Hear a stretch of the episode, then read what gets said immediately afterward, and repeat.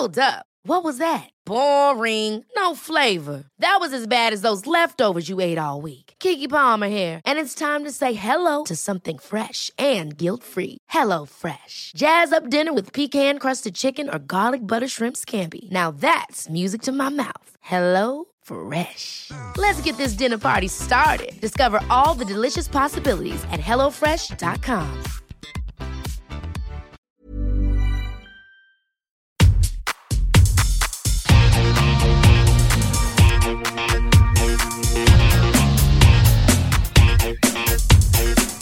Hola, soy Cristina Mitre, periodista y autora del blog de Beauty Mail. Bienvenidos a mi podcast, donde todas las semanas charlaré con los mejores expertos de la cosmética, la nutrición, el fitness y el bienestar, para que te sientas bien y te veas mejor.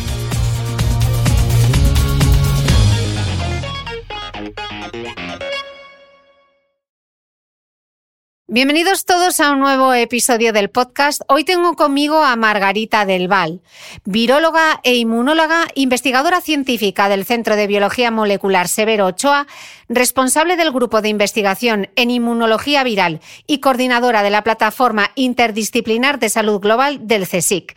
Y en los últimos meses, la fuente más consultada por todos los medios en todo lo relacionado con el coronavirus. Así que le agradezco de corazón que con su agenda y además en plenas Navidades me haya hecho un hueco para esta entrevista. Margarita, bienvenida al podcast. Bueno, muchas gracias por todo y claro, en plenas Navidades, que es cuando nos ha llegado la vacuna. ¿Cuándo iba a ser? 29 de diciembre estamos grabando este podcast que sale el próximo domingo 3 de enero, así que esperemos que esté todo lo actualizado posible y que no haya ninguna novedad en estos últimos días, si no lo actualizaremos. Eh, Margarita, no me gustaría dar nada por sentado en este podcast, así que me gustaría que empezásemos por los principios y que nos explicases algo tan básico, pero que quizá muchos desconocemos, que es ¿Cómo funcionan las vacunas? Pues las vacunas básicamente lo que hacen es entrenar a nuestro sistema inmunitario para que eh, sea más eficaz en combatir las infecciones. Hasta ahora que no teníamos vacunas, nos estábamos enfrentando con nuestro sistema inmunitario, era nuestra única defensa cuando nos infectábamos con este coronavirus o con, o con cualquier otro agente patógeno y teníamos que responder e intentar controlarlo. Bueno, pues lo que logramos es que una vacuna controle eh, esta primer, eh, la primera lucha que tiene el sistema inmunitario con algo extraño y en lugar de que sea una lucha con algo que le puede causar un daño grave, pues que sea una lucha con algo que es inocuo, como es una vacuna. De esta manera se entrena en lugar de con fuego real, con maniobras a nuestro sistema inmunitario, queda bien entrenado, aprende, mantiene una memoria inmunológica y esto es lo fundamental. Mantiene una memoria que le hace que la segunda vez que se, encuentre con el mismo agente sea más eficaz, más rápido, más potente. De esta manera, si la segunda vez es nuestra primera vez con el virus, porque la primera vez fue con la vacuna, al encontrarnos a un sistema inmunitario mucho más entrenado, eh, eh, el virus lo combatiremos con muchas más armas, de manera que incluso no nos cause ni síntomas. Eso es lo que se busca, que la vacuna evite el sufrimiento de la persona infectada habiéndose vacunado con antelación con algo que es inocuo. Mm. Y ahora hablamos mucho de las vacunas, pero las vacunas no son algo nuevo. ¿Desde cuándo se usan ya las vacunas? Bueno, la, la primera vacuna, que se llamó así porque se desarrolló con la viruela de las vacas, de la palabra vacuna, fue la de la viruela y fue hace más de 200 años, ¿eh? hace 225 años aproximadamente, y por todos los dominios del entonces eh, eh, imperio español, bueno, ya no era imperio, del entonces, todos los dominios españoles del año 1803-1805, ya se hizo una campaña masiva de vacunación por todo, por todos ellos. Y además no solo se vacunaba, sino que se enseñaba a fabricar la vacunación en cada sitio y además se enseñaba a eh, llevar registros de a quién se había vacunado con qué lote. Aquello fue eh, la campaña de Balmis. Por eso en la primera oleada la operación Balmis del ejército se llamó Balmis, ¿eh? por aquella, aquella experiencia. Bueno, tenemos vacunas desde hace mucho. Desde mediados del siglo XX desde que es cuando tenemos vacunas que se autorizan ya con ensayos clínicos con la calidad y el rigor que conocemos ahora. Pero ya llevamos más de 5, 6, 7 décadas con, con, ese rigor y con esa experiencia de producir nuevas vacunas. Margarita, me gustaría explicar algunos conceptos básicos que vemos mucho en los medios de comunicación, pero que quizá no todos eh, entendamos. ¿Qué significa el concepto de inmunización?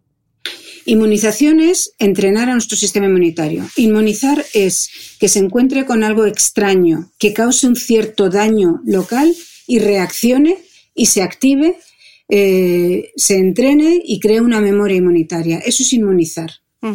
Y, por ejemplo, el concepto de eficacia, que se oye mucho eficacia, mm, me gustaría que nos lo explicases y si la eficacia es diferente a la efectividad.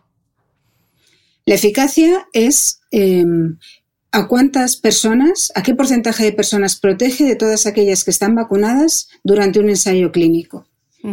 Y uno pensaría que lo que se hace en un ensayo clínico pues va a ser igual en la población normal.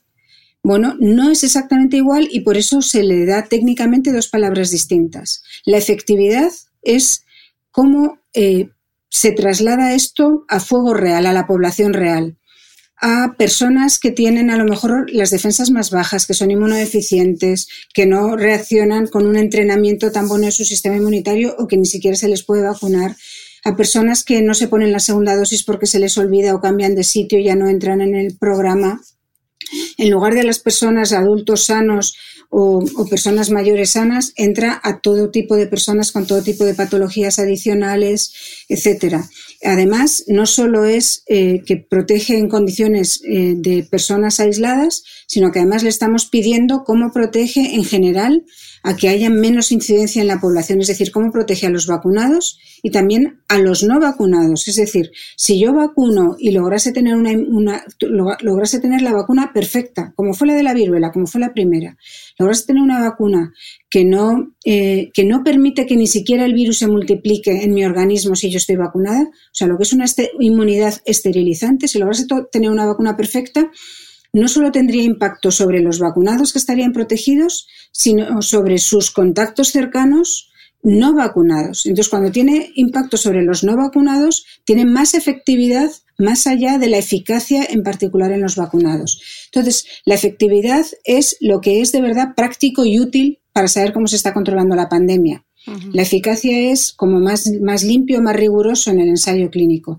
Y la efectividad puede ser mejor o peor eh, que la eficacia, porque si, si hay muchas personas en las cuales no prende bien la vacuna o dura poco tiempo, la efectividad será menor, eh, pero también puede ser mayor si además tiene una protección adicional sobre personas que no están vacunadas porque no les llega el virus.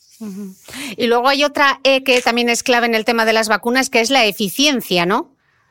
No, yo creo que la eficiencia es, un, es una palabra que es muy parecida y se ha usado también Creo que no. ¿A qué te refieres a lo mejor con la eficiencia? Me refiero, eh, por ejemplo, en el caso de las, de las vacunas, ¿cuánto es el coste de producción y cuánto es el coste de la distribución? ¿no? Porque estamos viendo, por ejemplo, como vamos a adelantar un poquito más tarde, la de Pfizer, ¿no? que necesita esa temperatura para que la vacuna funcione.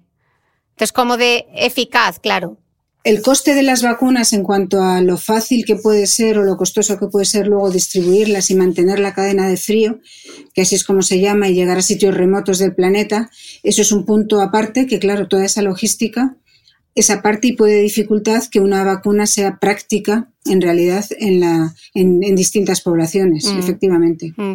Eh, Margarita, otro concepto que, que no vemos tanto quizá en la prensa, pero sí mucho en redes sociales, es el de la toxicidad. ¿Cuántas veces no hemos... No, es que las vacunas son tóxicas.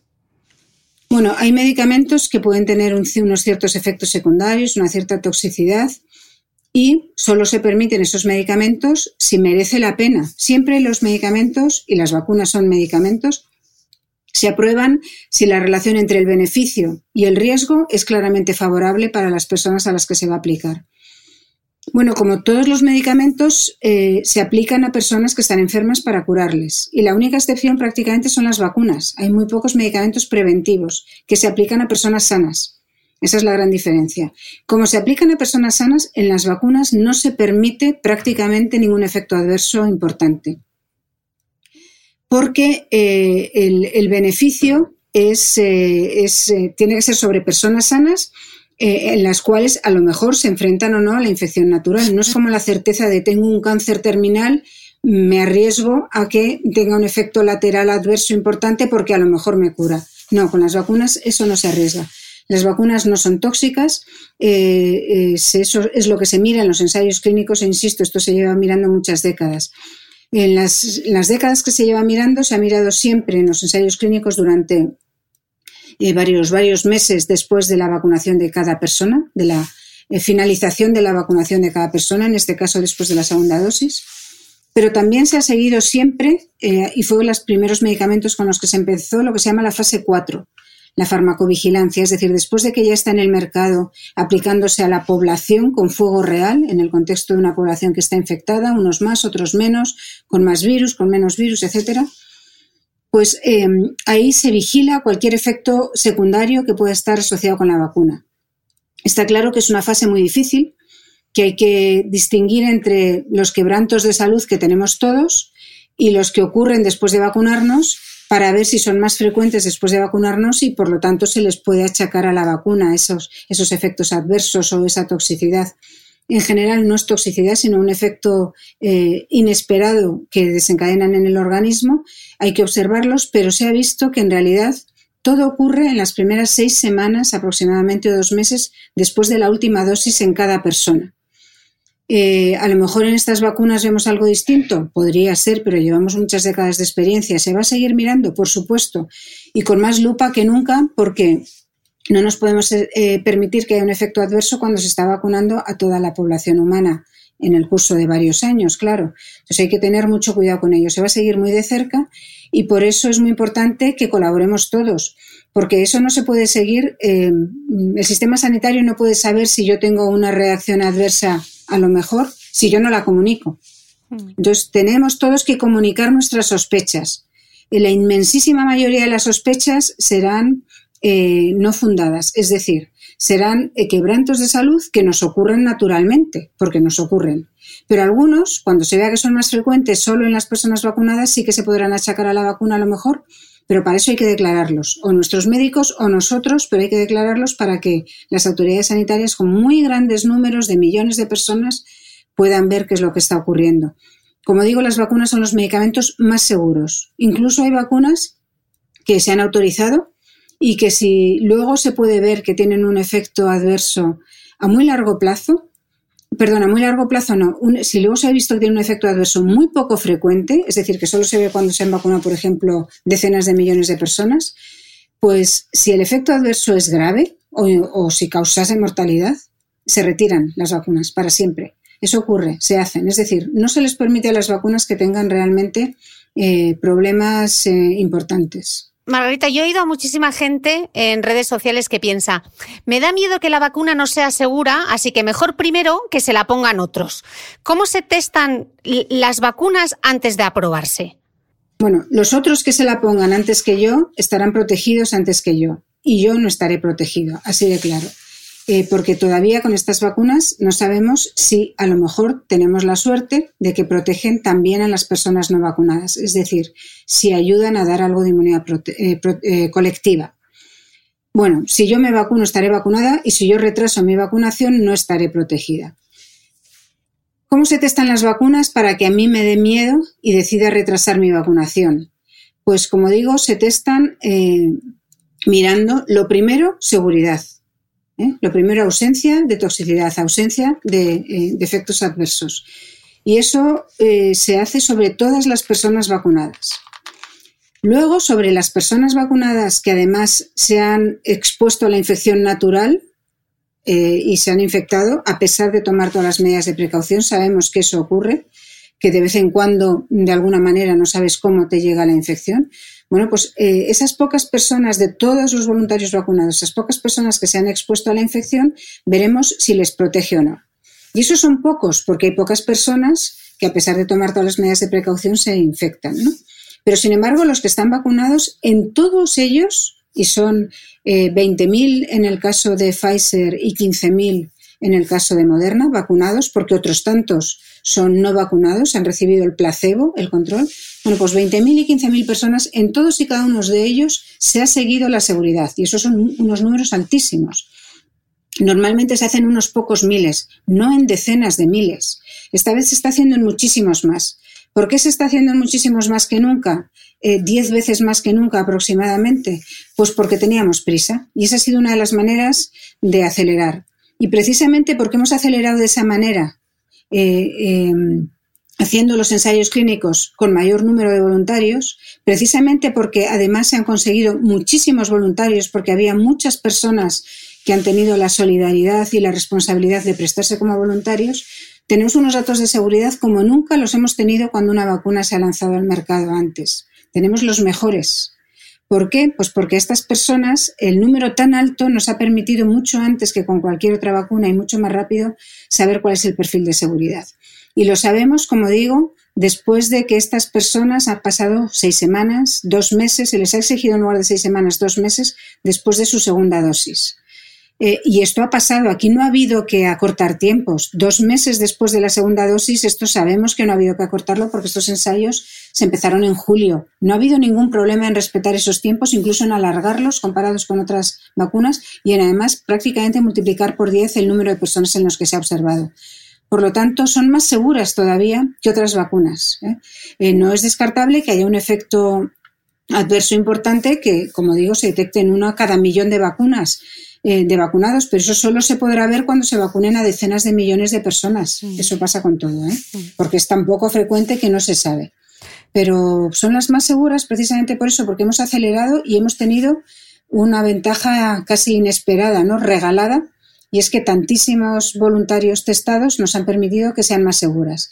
Por lo tanto, yo desde luego, eh, además yo he visto los datos que se han presentado en las agencias del medicamento, eh, toda la audiencia y todos los documentos que se han presentado en Estados Unidos han sido públicos. Yo me los he mirado a fondo, eh, pero yo soy una persona, también se los han mirado a fondo todos los científicos de, de, de, la, FDA, de la Agencia del Medicamento de Estados Unidos, todos los de todas las agencias del medicamento europeos que lo han puesto en común, además entre todos en la Agencia Europea del Medicamento eh, que es conjunta de todas ellas, se lo ha visto muchísima gente eh, y claramente son seguras. ¿eh? O sea, mm. esto yo no tengo ninguna duda.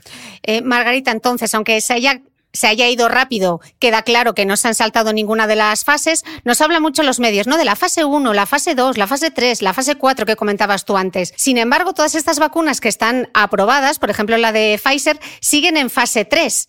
Entonces seguro que hay quien piensa, pero eso no, no, no es arriesgado que sigan fase 3 y ya no, está, no se están poniendo la vacuna. ¿No tendría que estar en fase 4? Efectivamente, está simultaneando la fase 3 y la fase 4. Esto ocurre alguna vez, pero es poco frecuente. ¿Qué, nos queda por saber de la fase 3 que no se haya hecho? Pues queda por saber una cosa que es obvia, la inmunidad a largo plazo. Eso todo el mundo reconoce que no la sabemos. ¿eh? Y eso mm, está claro que se va a seguir eh, analizando. Esa es la parte de fase 3 que queda. Pero ni compromete la eficacia ni compromete la, mm, la, seguridad. La seguridad también se va a seguir, se va a seguir eh, analizando en particular con participación de la compañía y de todas las eh, eh, eh, agencias del medicamento. dentro de lo que es la autorización de las vacunas hay un plan que tiene que estar meticulosamente descrito y aprobado para hacer el seguimiento del final de la fase 3 y de toda la fase 4. O sea que eso, y además tiene que ser conjunto, la compañía tiene que estar proporcionando los datos y las agencias reguladoras tienen que estar recibiendo los datos de las poblaciones que al final somos nosotros, es decir, nosotros también vamos a colaborar en esa fase 4. Por lo tanto, la fase 3 continúa para ver cosas que no se han podido ver en corto tiempo, pero que no afectan a la confianza en la vacuna, a la seguridad y a la eficacia. A eso no afectan. Como digo, la seguridad es mejor y la eficacia hemos tenido mucha suerte, es muy alta, muy, muy alta. Pocas vacunas las hay que tengan una eficacia tan alta de entrada. Margarita, decías justo antes hablando de la seguridad de las vacunas que eso solemos saberlo ya entre las seis, ocho primeras semanas de, los ensayos clínicos. Pero, ¿qué pasa entonces con, los efectos secundarios a largo plazo? ¿no? Porque, por ejemplo, se ha visto con medicamentos como la talidomida, ¿no? Que años más tarde se vieron los efectos adversos que tuvieron esa medicación y era una medicación que está aprobada. Bueno, la talidomida fue precisamente el caso claro que nos hizo eh, lanzar los ensayos clínicos ya hace muchas décadas con un control de, por ejemplo, eh, eh, el efecto que podía tener cualquier medicamento y también las vacunas sobre el feto que se está desarrollando en una madre embarazada, que en aquel momento aquello no se miraba. Y precisamente de aquello se aprendió, de cada tropiezo se aprende, eso ahora se mira siempre. Eh, en estos ensayos clínicos se han excluido a las mujeres embarazadas precisamente por eso, porque primero se mira la seguridad en la población en general y después se empieza a considerar si se puede eh, estudiar en las personas embarazadas, en las mujeres embarazadas. Esta vacuna no se ha estudiado todavía en mujeres embarazadas, por eso no se recomienda para mujeres embarazadas, salvo que estén muy expuestas. Los estudios de eh, seguridad en modelos animales eh, con animales hembras preñadas están acabándose, los, están ahora presentando a las agencias reguladoras. no, no se ha comunicado que haya habido ningún problema con las, eh, los animales hembra embarazados eh, que haga pensar que va a haber algún problema con la vacuna en mujeres embarazadas. Y además sabemos otro tema que es que cuando mm, tenemos dudas sobre si va a haber problemas en el desarrollo del feto en una mujer embarazada, esos son con vacunas que eh, se multiplican, vacunas que están vivas. Y debemos recordar que ninguna de las vacunas en vanguardia y prácticamente ninguna de las que yo he visto en desarrollo, no, perdona, ninguna de las vacunas en vanguardia están basadas en un organismo vivo.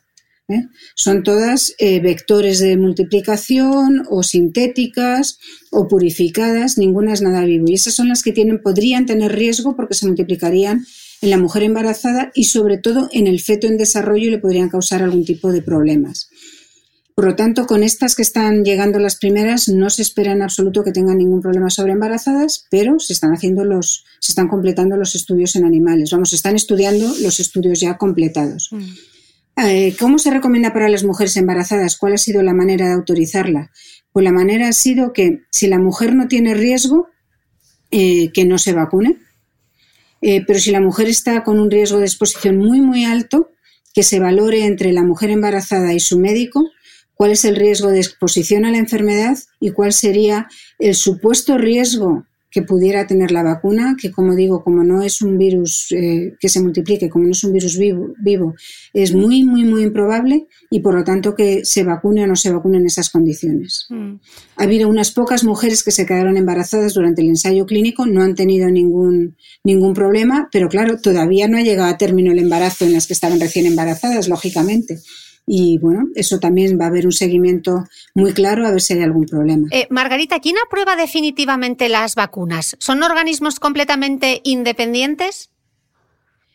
Son organismos, son las agencias reguladoras del medicamento, son organismos no solo completamente independientes de las empresas farmacéuticas, sino muy exigentes. Realmente son muy rigurosos y les piden todo tipo de controles a las empresas farmacéuticas. Es cierto que para las empresas farmacéuticas es bueno que haya alguien que les pida controles, porque si ellos no se han dado cuenta de que esos controles hacían falta y luego hay un problema con la vacuna, eh, quien lo sufre mucho, aparte de las personas que tengan ese problema, son las empresas farmacéuticas, porque pierden su credibilidad, además de su negocio. Entonces a las empresas farmacéuticas también les interesa que los medicamentos que sacan al mercado sean buenos, porque todo se acaba viendo, o sea, los efectos adversos se acaban viendo. Entonces, eh, las empresas, eh, aunque tengan que hacer más, más inversiones en eh, controlar más aspectos, pues los hacen, intentan diseñar la manera más eficaz de poder ver si hay algún problema. Las agencias reguladoras del medicamento están formadas por personas absolutamente con formación técnica. Normalmente es gente con un antecedente de investigación científica, que saben todo lo que puede ocurrir que se plantean a largo plazo todo lo que podría ocurrir y que, que piden que se diseñen o sugieren el diseño de cómo investigar en las personas si eso ocurre o no ocurre. Eh, por, poner un ejemplo, eh, una cosa sencilla que no es un efecto adverso, pero que se pide es a estas vacunas, es si estas vacunas evitan que la persona vacunada se infecte cuando se enfrenta al virus. Se suele creer que las vacunas eh, se diseñan para que nos protejan de la infección, de manera que si estamos vacunados no nos podamos infectar. ¿Qué va? Las vacunas se producen para que nos protejan del sufrimiento, para que nos protejan de la enfermedad, de la muerte. Eh, a lo mejor algunas lo hacen evitando que nos infectemos, pero hay otras que lo que hacen es que nos infectamos pero se controla mucho antes la multiplicación del virus y por lo tanto no causan el sufrimiento, no causan la enfermedad, no causan los síntomas. Bueno, pues esta, este, esta creencia tan extendida de que las vacunas evitan la infección todavía no se ha podido demostrar con las vacunas que están ahora en, las primeras fases de autorización. Es la gran incógnita, ¿no, Margarita? Es una incógnita. Bueno, pues se les pide a las empresas farmacéuticas que lo demuestren. No porque sea un problema de seguridad, sino porque será una información muy útil para saber cómo controlan la pandemia a nivel, a nivel social y a nivel económico. Mm. Entonces, bueno, pues eso se hace. Eh, hasta ahora lo que hacían es que los voluntarios se les decía, si tienes síntomas, ven y miramos si estás contagiado, te hacemos un test diagnóstico, un test de antígeno o una PCR y entonces miraremos si estabas vacunado o eras del grupo de control de placebo. Ahora lo que se va a hacer es a todos los voluntarios se les va a hacer un ensayo en el cual se va a mirar si se han expuesto al virus, aunque no hayan tenido nadie síntomas, que son la mayoría. Entonces, a todos esos que no han tenido síntomas se les va a mirar si tienen anticuerpos frente a una proteína distinta que la que va en la vacuna, la S. Si tienen anticuerpos frente a una proteína del virus, de este coronavirus, distinta de la que va en la vacuna es que se han enfrentado al virus sin haberse dado cuenta. Entonces se verá si la cantidad de gente que se ha enfrentado al virus sin haberse dado cuenta es la misma en el grupo vacunado que en el placebo. Si es exactamente la misma, quiere decir que la infección ha ocurrido en ambos grupos. Por lo tanto, la vacuna no previene la infección. Sin embargo, si hay muchos más vacunados en el grupo placebo que en el grupo de muchos más infectados que tienen estos anticuerpos que dicen has pasado la infección aunque no te enteraste, si tienen, eh, hay muchos más anticuerpos frente a esta otra proteína en el grupo placebo, es que todos han enfrentado la infección, pero solo han resultado infectados los del grupo placebo. La vacuna protegería, por lo tanto, de la infección. Entonces, estas empresas, estas agencias reguladoras les piden a las compañías farmacéuticas que miren esto. Es un trabajo, volver a llamar a todos los voluntarios, es un, es un gasto, es un estudio de los datos, pero es importante saberlo. Entonces, este tipo de preguntas en una cosa que nos, que nos pilla muy de cerca, se le hacen eh, buscándole todos los entresijos y todos los posibles problemas que puedan tener, se les hacen desde las agencias reguladoras independientes a las compañías farmacéuticas para que lo miren. Mm. Eh, Margarita, las agencias reguladoras de Reino Unido y de Estados Unidos han optado por una autorización de emergencia para esta vacuna y en Europa se llama autorización condicional de comercialización. ¿Qué supone esta diferencia de términos? Bueno, son los reglamentos que se ha puesto cada uno en, Europa. Lo que tenemos es que eh, se les ha eh, puesto unas condiciones a las empresas farmacéuticas. Estas condiciones son, en el, curso de seis meses, un año, dos años, etcétera, con estos plazos que sean realistas, tienes que proporcionar una, serie de datos. Si proporcionas esa serie de datos y esos datos son favorables, eh, eh, cumples las condiciones y entonces eh, valoraremos si se levanta la aprobación condicional y se da aprobación definitiva o si hay nuevas cosas que hay que mirar y mantenemos las condiciones. Si eh, eh, estos estudios no se han realizado y no se ha justificado, es decir, si han sido unos vagos en las empresas farmacéuticas, que no va a ser el caso, pues se puede decidir, bueno, pues no están interesadas la propia empresa farmacéutica, no se sigue adelante, adelante con esta vacuna, o si han llevado a cabo los ensayos pero dan resultados desafortunadamente negativos eh, y, se ve que hay un problema, pues entonces a lo mejor se retira la vacuna o se cambia o se subsana el problema que haya, si el problema es subsanable y merece la pena. Eh, esa es la condición. Si cumplen las condiciones, se seguirá avanzando. Si no las cumplen, se retirará esta autorización condicional. Mm. En Estados Unidos, en Reino Unido, que nos pilla más cerca, lo que han hecho es aprobar lote a lote, de manera que han mirado la calidad de la producción en las fábricas de los primeros lotes, pero eh, seguirán mirando lote a lote la calidad de la producción en los siguientes lotes. ¿Qué quiere decir eso? Pues que otra de las cosas que se les pide y que también es más desconocida es que todos los lotes sean igual de buenos. Es decir, que la vacuna eh, te la pongas el primer día, te la pongas el primer mes, el primer año o cuando te la pongas, eh, sea tan buena como, eh, como cualquier otro momento. Que sean muy reproducibles, que todos los lotes sean iguales, que no te haya tocado el lote malo. Entonces, esa reproducibilidad solo se puede saber cuando se analizan a fondo todos los datos de que todos los lotes son iguales, se han preparado suficientes lotes y todos esos lotes se, se, se ve que todos tienen la misma calidad. En Reino Unido lo van a hacer un poco más eh, de pocos lotes en pocos lotes o lote a lote. Eso lleva un trabajo eh, de seguimiento eh, más, más dedicado por las agencias reguladoras, pero ha permitido que lo adelanten un cierto tiempo. como la logística era difícil en cualquier caso, no han ganado mucho en Reino Unido, pero han empezado un poco antes. Y en Estados Unidos tienen una aprobación de emergencia que de nuevo no permite ni siquiera su puesta en el mercado, no tiene un nombre comercial las vacunas, mientras que en Europa ya tiene un nombre comercial la de Pfizer. Y eh, en cualquier momento, no al año, o sea, no ponen esos plazos, en cualquier momento eh, tienen, siguen teniendo condiciones para, para, para ir comunicándoselas a la agencia reguladora y en cualquier momento se puede revocar esa autorización de emergencia. Y solo se mantiene mientras haya emergencia. Cuando deje de haber emergencia, desaparece. Y, por ejemplo, ahora que hay una vacuna aprobada y que hay, eh, se podría decir, bueno, ya no hay emergencia, con esa vacuna se soluciona la emergencia. Bueno, claramente con una sola vacuna aprobada no se soluciona la emergencia porque seguimos con el cuello de botella que no ha sido la investigación, que no han sido las incidencias durante la investigación, porque la verdad es que ha ido todo magníficamente, con prácticamente ninguna incidencia. Bueno, ahora tenemos un, día que se ha retrasado que nos lleguen las vacunas. Bueno, eso ocurre continuamente, lo que pasa es que no nos enteramos. Con la de la gripe este otoño ha ocurrido, de vez en cuando algún lote no llegaba a tiempo y bueno, pues había que tirar de otro o te daban cita para más adelante, eso ocurre. Bueno, no ha habido incidencias particularmente, pero tenemos un cuello de botella importante, que es que se puedan vacunar suficientes vacunas en las fábricas. Entonces sigue habiendo una emergencia porque no tenemos suficientes vacunas y en España nos lo han explicado muy claramente.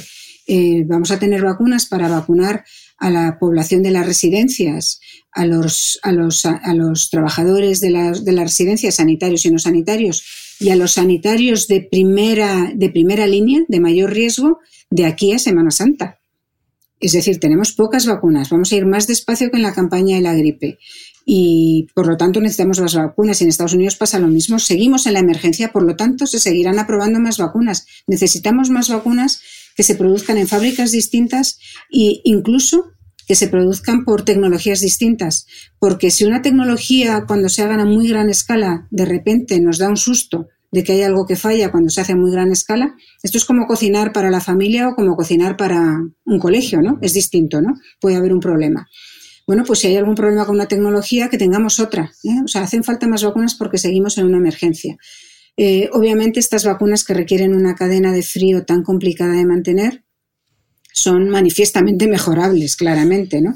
Eh, no valen para llegar a sitios remotos de países con pocos recursos. Mm. Hace falta más vacunas por muchas razones. Seguimos en emergencia mundial y por eso se seguirán autorizando nuevas vacunas, tanto en, Estados Unidos como en Reino Unido como en la Unión Europea. Margarita, estábamos hablando eh, antes de las nuevas vacunas, hablabas de las vacunas vivas, eh, así que me, gustaría volver un poco como al principio para no dar por hecho conceptos básicos y antes de entrar a hablar de las nuevas vacunas, me gustaría hablar de las técnicas de vacunas que tenemos disponibles hoy, que nos explicases un poco qué es eso de las, de las vacunas vivas atenuadas, las vacunas inactivadas, las vacunas con toxoide. Un pequeño resumen de todas esas vacunas para, que, para que nos suene. A ver, vamos con números. Primeras vacunas, las vacunas atenuadas.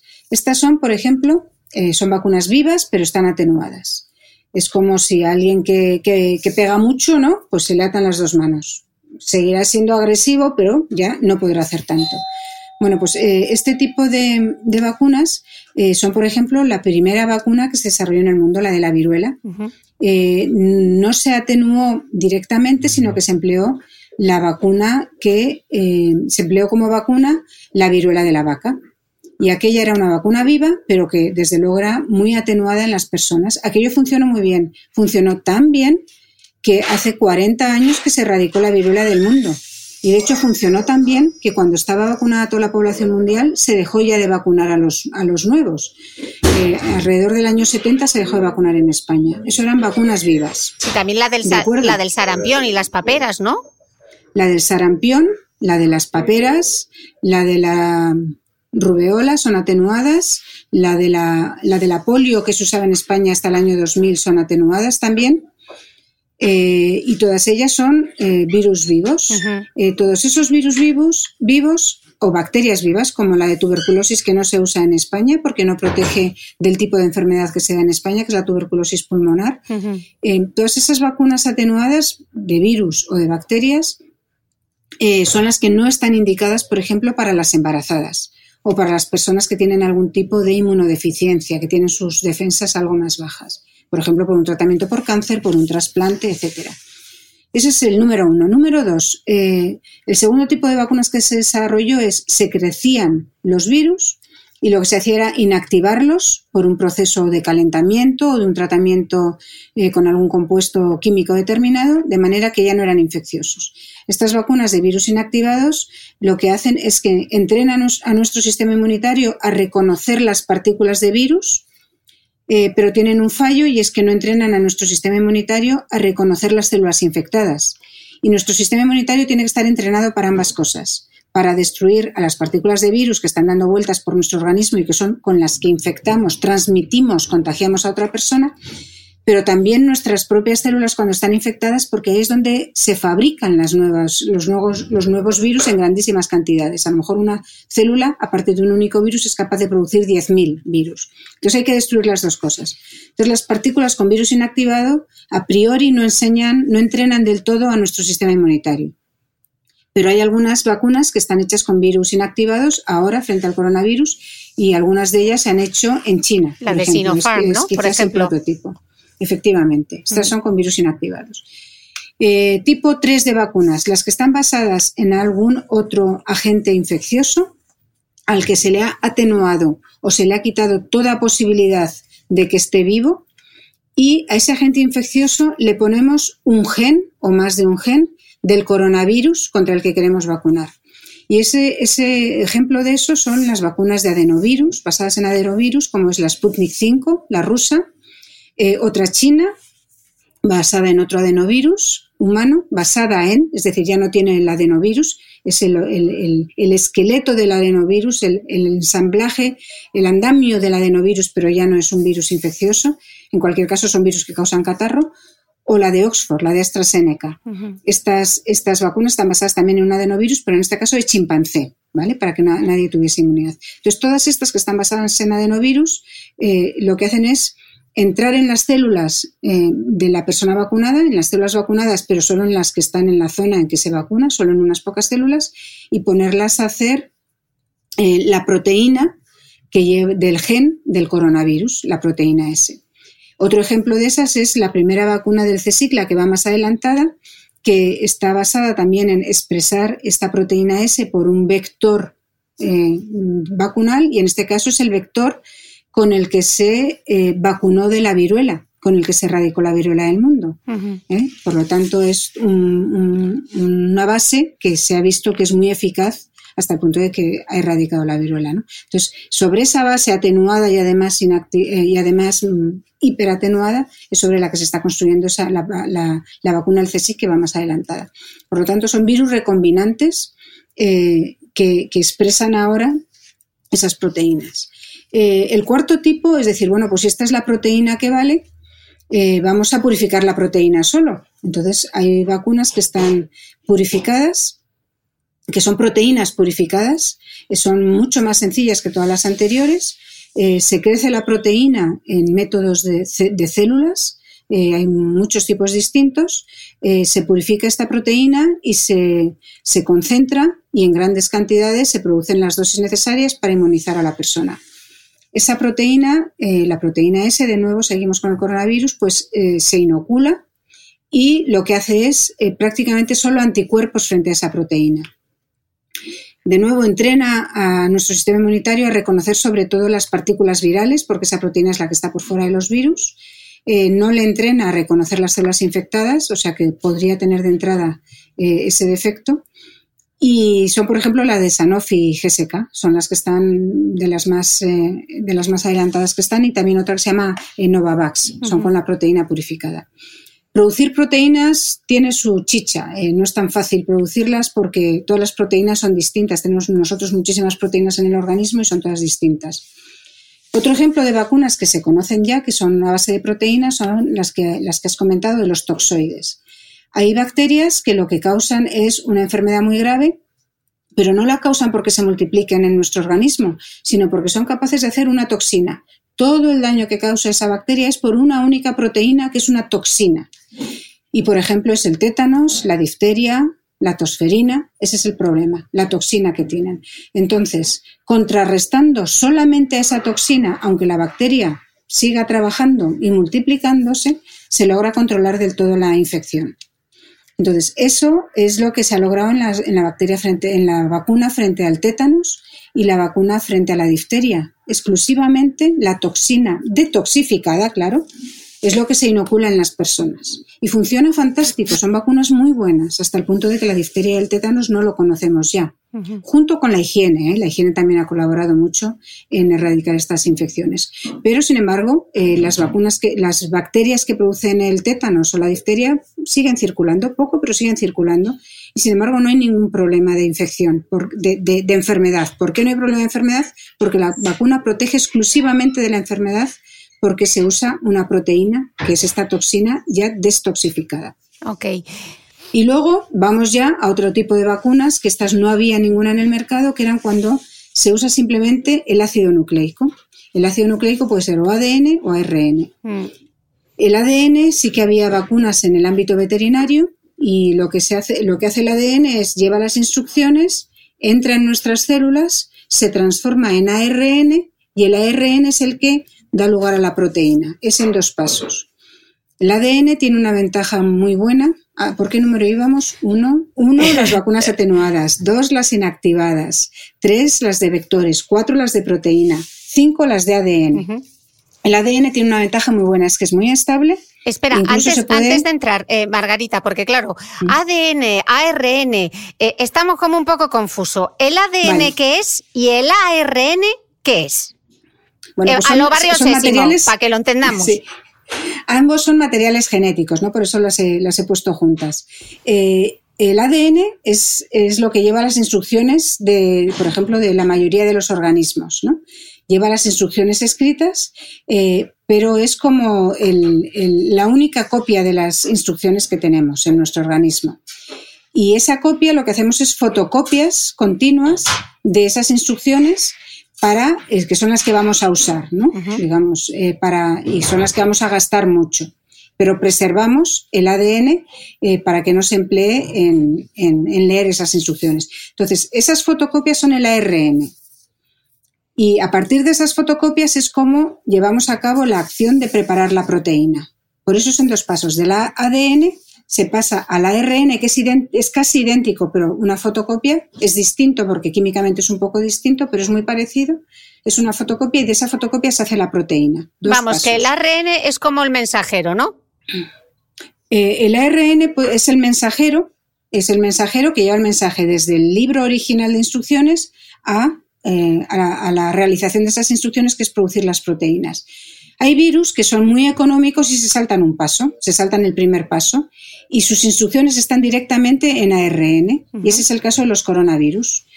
Eh, la calidad del ARN no es tan buena, eh, tiene muchas más eh, variaciones, tiene más mutaciones. Todos los virus con ARN son de los que mutan más deprisa, pero de todos ellos, los que menos mutan, los de mayor calidad, son los coronavirus, porque son capaces de producir correcciones en las mutaciones. Mutan menos, como 10 veces menos que cualquier otro virus que tiene ARN. Son fotocopias de muy alta calidad eh, y son casi originales, ¿no? Pero hay virus que ahorran y no tienen ADN. Parten de entrada del ARN a partir del cual hacen directamente la proteína. Bueno, entonces, hay vacunas que usan ADN, que tiene una ventaja que es muy estable, y hay vacunas que usan ARN, que tiene una desventaja que es muy inestable. Como es muy inestable, necesita cubrirse por unas partículas de lípidos, de grasas, y por eso necesita unos, unos, modos de conservación a muy bajas temperaturas y con unas complicaciones bastante importantes logísticas cuando se usan como vacunas. Ahora bien, como es el último tipo de vacunas, las de ARN, lo que permiten es que directamente en las células vacunadas, a partir del ARN, se hace proteína S. Estas nunca se habían ensayado, se habían hecho algunos ensayos con mil y pico personas, muy poquito. No había ninguna vacuna veterinaria siquiera, ni vacunas desde luego humanas, se tenía muy poca experiencia, pero han sido las más rápidas de fabricar. No son las mejores, eran las más nuevas y más nuevas no quiere decir mejores. Lo único de las vacunas de ARN es que han sido las más rápidas. Mm. Y entonces por eso son las primeras que tenemos. Y además de ser las más rápidas, hemos tenido la suerte tremenda de que sin incidencias han sido muy eficaces. Esta eficacia un noventa y tantos por ciento, de verdad que es tremenda, es casi nunca vista. Hay pocas vacunas que sean tan eficaces. Y esta es la de Pfizer, Moderna esta es y la de Pfizer, Moderna y CureVac, efectivamente. Estas tres son las que están ahora más, más conocidas. Y eh, hay y por eso, y las siguientes que habrían podido ser muy rápidas son las de ADN, pero las de ADN no han sido tan rápidas. Que es la de AstraZeneca y, y Oxford, ¿no? No, esas son las de adenovirus. Adenovirus, perdón. Esas son las que tienen un vector. Vale, me he yo. tercer tipo, las que tienen un vector. Esas han ido muy rápido, pero porque quien trabajaba con ellas lleva muchos años usándolas para otras enfermedades infecciosas muy importantes humanas eh, antes mucho más importantes que cualquier otra, como la tuberculosis y la malaria. Ahora el número de muertes por eh, coronavirus es muy superior a cualquier otra enfermedad infecciosa en el mundo, cosa que no esperábamos en absoluto, pero que ahora ya, ya hemos llegado a, mm. superar ese triste mm. récord. Entonces, bueno, es de esperar que lleguen otras vacunas que también puedan ser eh, buenas. como digo, estas han sido las más rápidas y han resultado buenas, pero habrá que ver a más largo plazo, mm. la estabilidad, etcétera. Entonces, hay muchos tipos de vacunas y todas se están empleando, todas, todas las que conocíamos en investigación, todas esas estrategias se están empleando para, para, estas, eh, para, para este coronavirus, porque es una emergencia tremenda.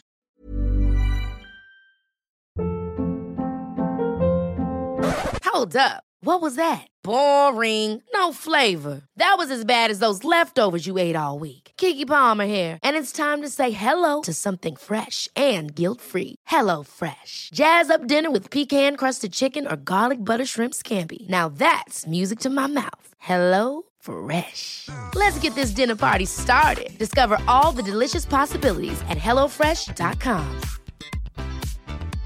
Ryan Reynolds here from Mint Mobile. With the price of just about everything going up during inflation, we thought we'd bring our prices down. So to help us, we brought in a reverse auctioneer, which is apparently a thing. Mint Mobile unlimited premium wireless. Ready to get 30, 30, bit to get 30, bit to get 20, 20, 20, bit to get 20, 20, bit to get 15, 15, 15, 15 just 15 bucks a month. So, Give it a try at mintmobile.com/switch. slash $45 up front for 3 months plus taxes and fees. Promo rate for new customers for limited time. Unlimited more than 40 gigabytes per month slows. Full terms at mintmobile.com. Margarita, yo que me he visto todos tus vídeos y todas tus intervenciones, yo sé que al principio tú fuiste un poco escéptica con esta vacuna de, ARN mensajero de Pfizer. Eh, me gustaría saber si desde noviembre eh, has cambiado de opinión. Eh, más que escéptica, era cauta, era, era lenta en creerme que iba a ser buenísima al final cuando todavía no había datos. Era un poco Santo Tomás. Mm. Hasta que no lo ve, hasta, hasta que no lo vea, no lo creo. Era una vacuna al principio en noviembre. En los anuncios que tuvieron que hacer eh, para inversores porque podían alterar el valor de la compañía, en los cuales no daban ningún dato, eh, adelantaron que la eficacia que estaban viendo era sobre los síntomas leves y moderados. No habían podido ver ninguna eficacia sobre síntomas graves. No habían podido ver. No es que no hubiese eficacia frente a los síntomas graves, es que no los habían podido ver. El mecanismo de causar los síntomas leves es la acción directa del virus. El virus daña a nuestras células, las infecta y eso causa todos los problemas respiratorios que conocemos, incluida incluso la primera neumonía. ¿no? Daño directo del virus sobre las células. Lo que causa los casos muy graves y en diversos órganos y en personas con otras enfermedades crónicas es un mecanismo totalmente distinto, que es una inflamación persistente. Como son dos mecanismos distintos, yo no sabía si se podía desde el principio lanzarse a la esperanza de que ojalá sea capaz de proteger frente a dos mecanismos distintos. Yo dije, lo que sabemos ahora es que es capaz de proteger frente a uno. A lo mejor también protege frente al otro cuando haya suficientes casos graves pero todavía no lo sabemos. Vamos a ir poquito a poquito. Nos alegraremos más adelante de que protege frente a aquello que necesitamos, que es que proteja frente a los casos graves, porque no necesitábamos que protegiese de los casos leves si hubiese sido el único efecto de estas vacunas. Necesitamos que proteja de los casos graves, porque los casos graves son los que causan directamente la muerte de las personas. Eso es lo importante que había que proteger. Y hay mucha gente que decía, hombre, si protege de los leves, también protegerá de los graves. Y yo recuerdo que hay vacunas, cuando se conocen muchas vacunas, recuerdo que hay vacunas que protegen de unos síntomas sí y de otros no, que protegen a unas edades sí y a otras edades no. Por ejemplo, eh, la vacuna de la malaria se estudió en personas adultas y se vio que tenía un cierto grado de protección. Cuando se bajó a proteger a la, población que de verdad necesitaba esa vacuna, que eran los niños eh, e incluso los bebés, se vio que bajaba mucho la eficacia de protección hasta el punto de que era muy inferior a cualquier otra medida que ahora las conocemos, ¿no? De contención, de protección, de salud pública, que en el caso de la malaria son, por ejemplo, eh, mosquiteras impregnadas de insecticida, etcétera, ¿no? Son distintas las, las, eh, las medidas que hay que tomar. No es mascarilla porque no es una vacuna, que, no es un, la malaria no se transmite por el aire, por aerosoles, por la respiración o por gotículas, sino que se transmite por mosquitos que te pican, ¿no? Son distintas. Bueno, pues funcionaba en adultos regular, pero es que no funcionaba prácticamente en niños, funcionaba muy poquito en niños. Bueno, pues puede ocurrir que al, al pasar de población no funcione. Entonces, en noviembre no había datos tampoco para personas mayores. O tenemos las vacunas de la tuberculosis, la BCG se llama. En España el problema de tuberculosis es la tuberculosis pulmonar, es como conocemos a la tuberculosis.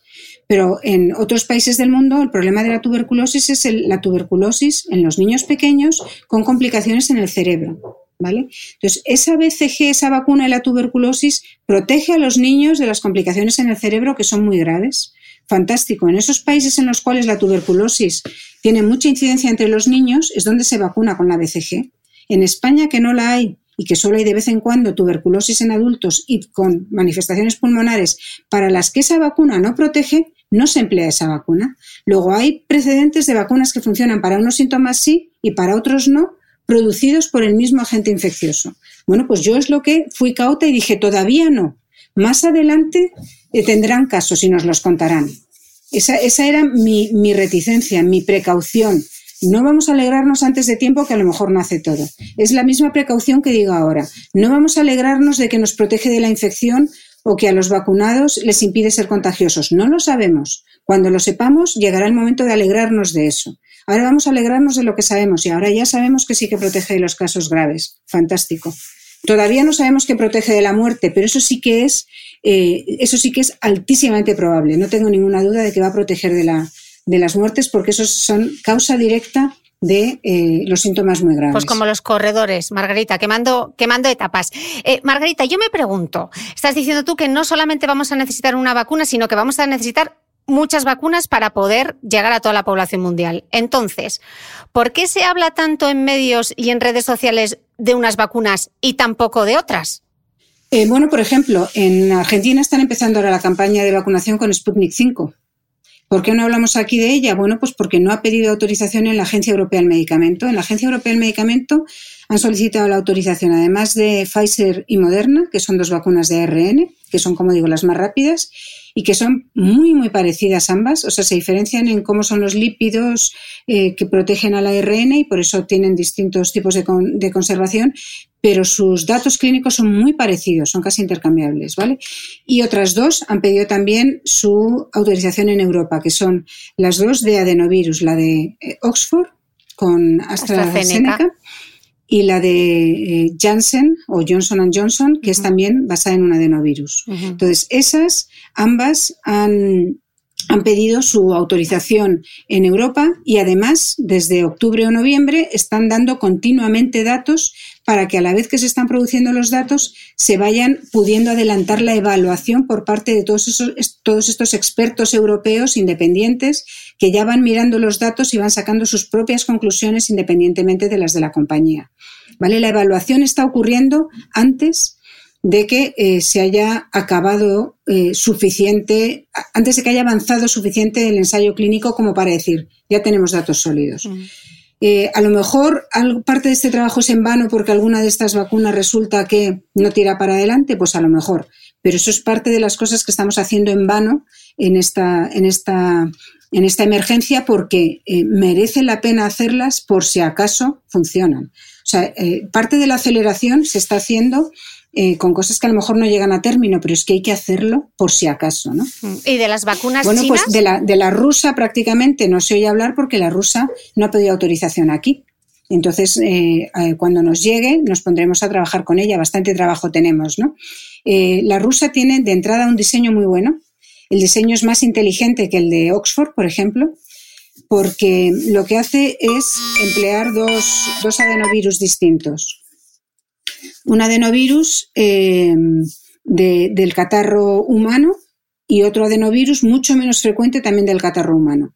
Entonces, eh, al enseñar dos adenovirus distintos en la dosis 1 y en la dosis 2, lo que hace es que te fijes en lo que tienen en común y lo único que tienen en común es la proteína S del coronavirus. Concentra toda la acción, todo el entrenamiento de nuestro sistema inmunitario en la proteína S y no en el pequeño armazón que lleva esa proteína S que es el adenovirus.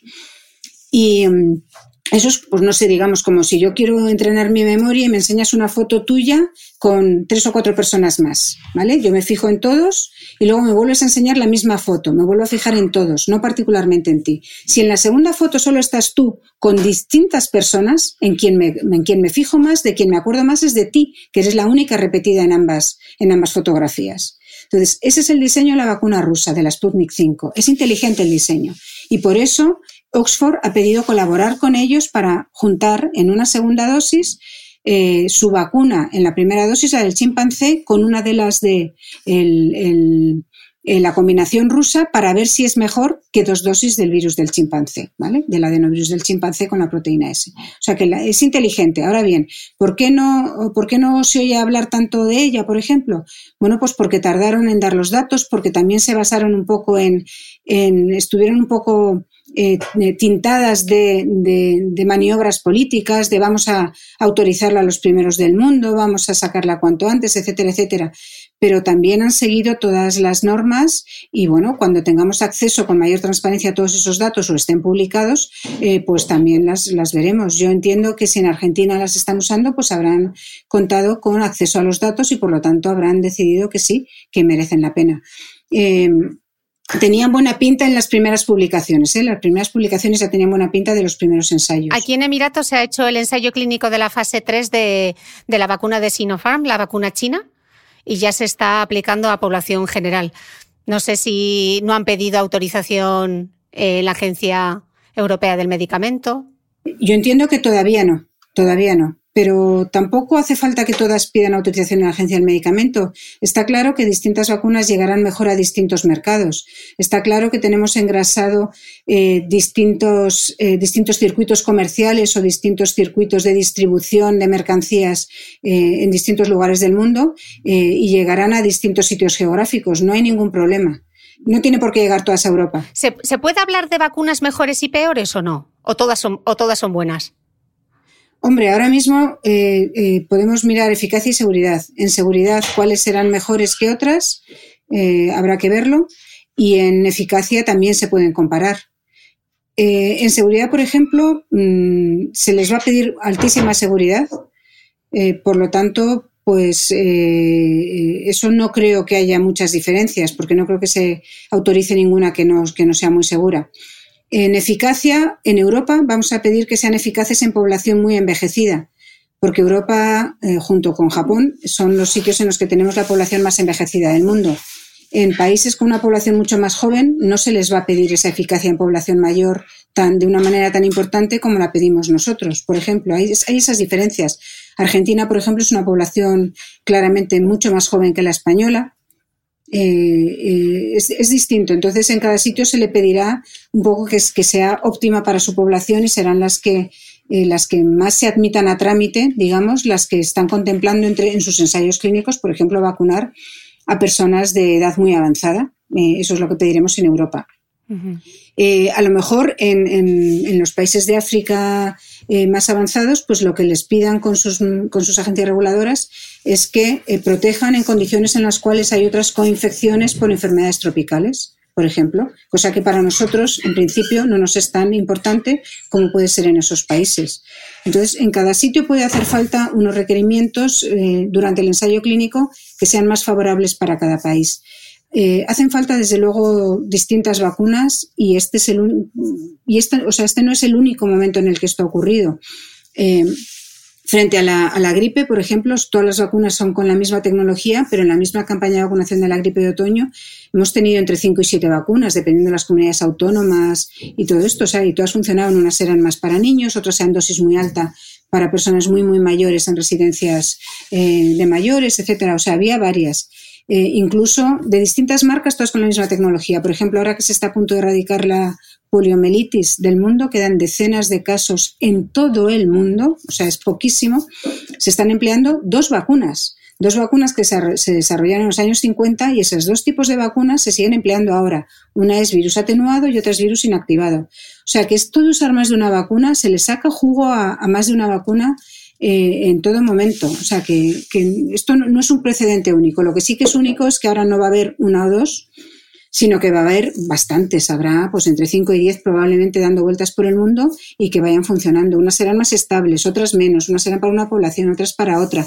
Y luego lo que todavía, claro que no sabemos, serán mejores las que más duren. Pero eso desde luego lo sabremos en un año o dos años. Eso tardaremos más en saberlo.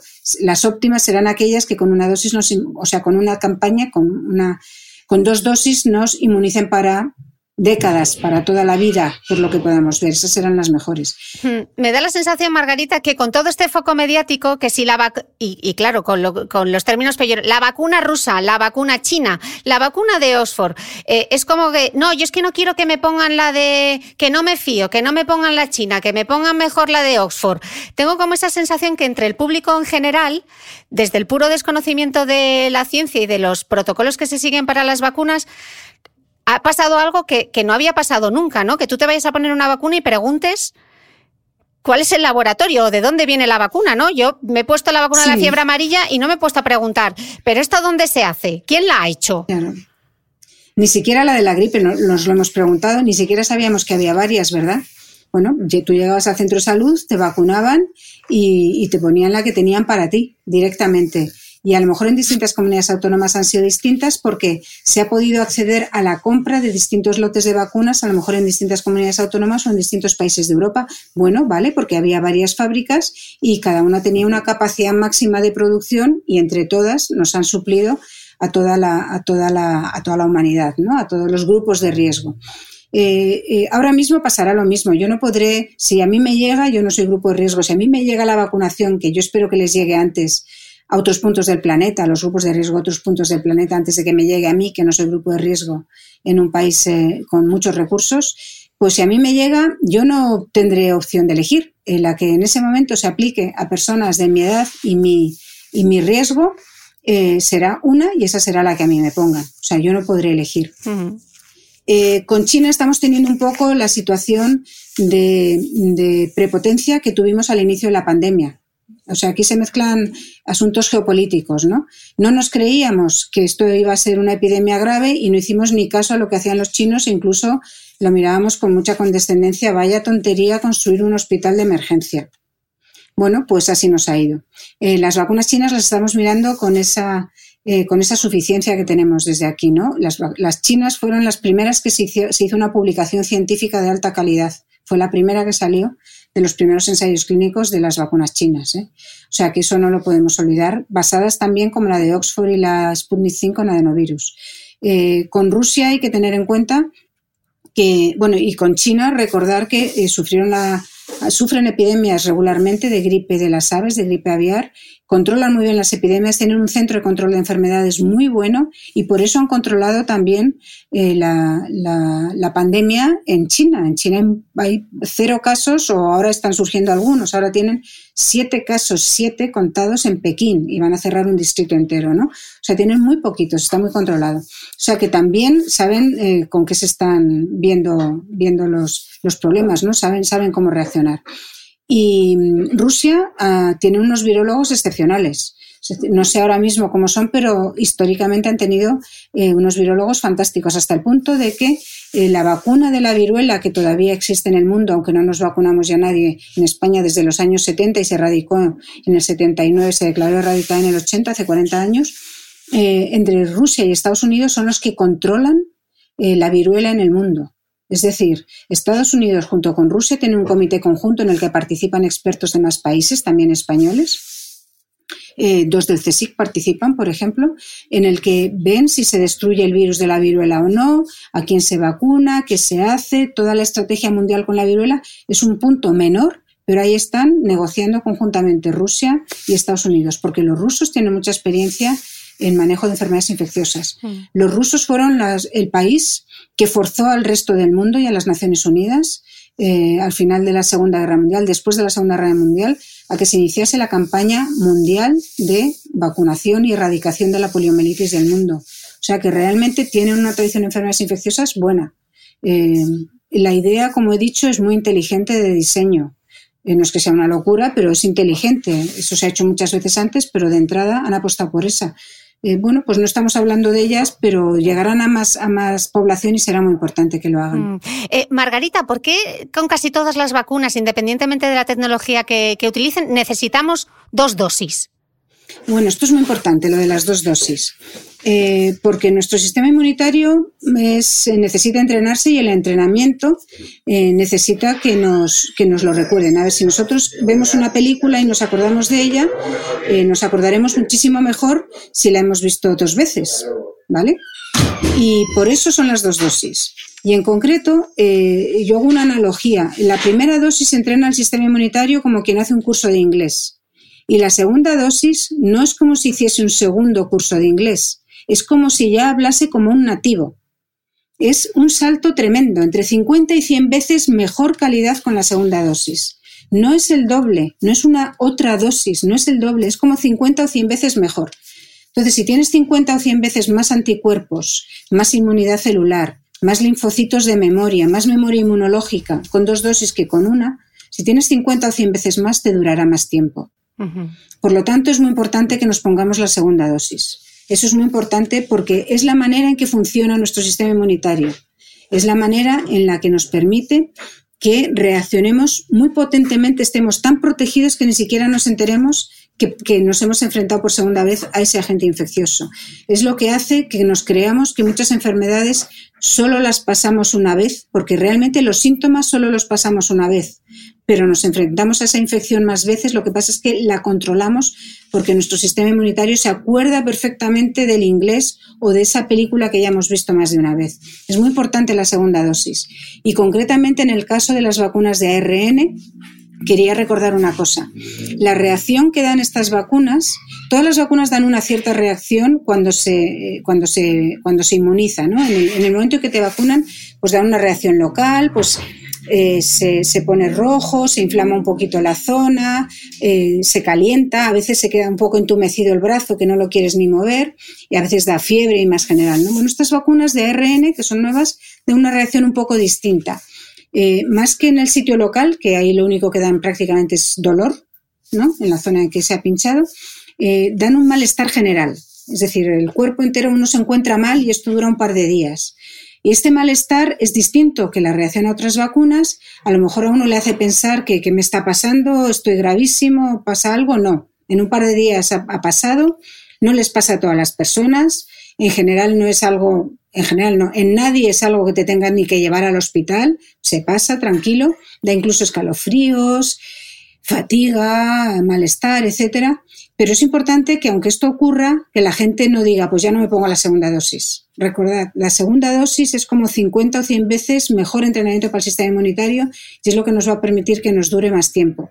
A lo mejor más allá de unos pocos meses. Ya no digo que me dure 50 años, pero a lo mejor que me dure más allá de unos pocos meses. Es importante la segunda dosis. Perfecto. Margarita, estábamos hablando antes de los titulares en la prensa y el, que tenemos ahora acaparando todos es el de la nueva variante que ha surgido en Inglaterra que ya ha llegado a España. ¿Es una variante o es otra cepa? ¿Y, qué significa? ¿Es más contagiosa? ¿Funcionará la vacuna? Es una variante. Es una variante. A ver, una cepa es cuando tiene características eh, de interacción con el organismo eh, infectado claramente distintas. Y eso es una definición que definen los expertos. Es decir, no hay, no hay, un, no hay unas circunstancias claras, pero tiene que ser claramente muy distinta, comportarse de una manera muy distinta. Esto es una variante, tiene una serie de mutaciones que sabemos que este virus, que muta poco, pero también muta, va acumulando mutaciones a lo largo del tiempo. Y claro, con el nivel tan altísimo de multiplicación que tiene por todo el planeta en todas las personas que vamos, persona que infecta, persona en la cual se puede multiplicar, cause o no síntomas, pues se están generando, claro, bastantes variantes. Eh, y estas variantes, en general, la mayoría o son inocuas o son, eh, digamos, errores para el virus. Eh, tienen un impacto negativo para el virus. Es un, libro de instrucciones y si metemos errores de ortografía, normalmente serán palabras que sean más difíciles de comprender con un error de ortografía. Algunas veces nos sale una palabra nueva, más bonita, más interesante con un error de ortografía pero es pocas veces. Y algunas veces con esa palabra tiene sentido en el conjunto de la frase y le da una propiedad biológica nueva, digamos, ¿no? Pero muy pocas veces. La propiedad biológica nueva que se cree que a lo mejor le habría dado esta variante de Reino Unido sería que se transmite mejor. Eso es bueno para el virus. Para el virus sería una palabra más bonita porque le permite transmitirse más y un virus si no se transmite desaparece, no existe, ¿no? Se tiene que transmitir. Por eso nos infecta, no para fastidiarnos, nos infecta simplemente para multiplicarse en nuestras células y poder existir y transmitirse. Antes no existía porque no se transmitía en las personas. Desde que saltó de algún animal a nosotros, sí que se transmite entre las personas. Eh, pues esta, esta, variante que está apareciendo, aún ha ocurrido dos cosas a la vez. Eh, está apareciendo esta variante eh, como han aparecido otras variantes antes, la primera variante que apareció después de la primera oleada fue en España. Estoy hablando de Europa sobre todo, fue en España y surgió en el gran brote que hubo de los temporeros entre Lérida y Huesca. Ahí surgió una variante distinta. Otra variante surgió en Francia, cuando empezó a haber casos en Francia. Otra variante surgió en Dinamarca cuando además se contagiaron muchas de las granjas de bisones que tenían allí. Y esta es otra de las variantes que ha surgido en Reino Unido. Esta vez ha coincidido con la época peor del año, la época en la que tenemos muchísimas relaciones sociales por todas las tradiciones navideñas y por todas las compras prenavideñas y además tenemos mm, mucho frío. Entonces se ha juntado la peor época del año con la variante que está surgiendo. Están aumentando mucho los casos, muchísimo, en toda Europa, y no se sabe si es por la variante o por eh, las condiciones tan difíciles de que es el peor momento del año. En cualquier caso, ambas cosas se combaten de la misma manera.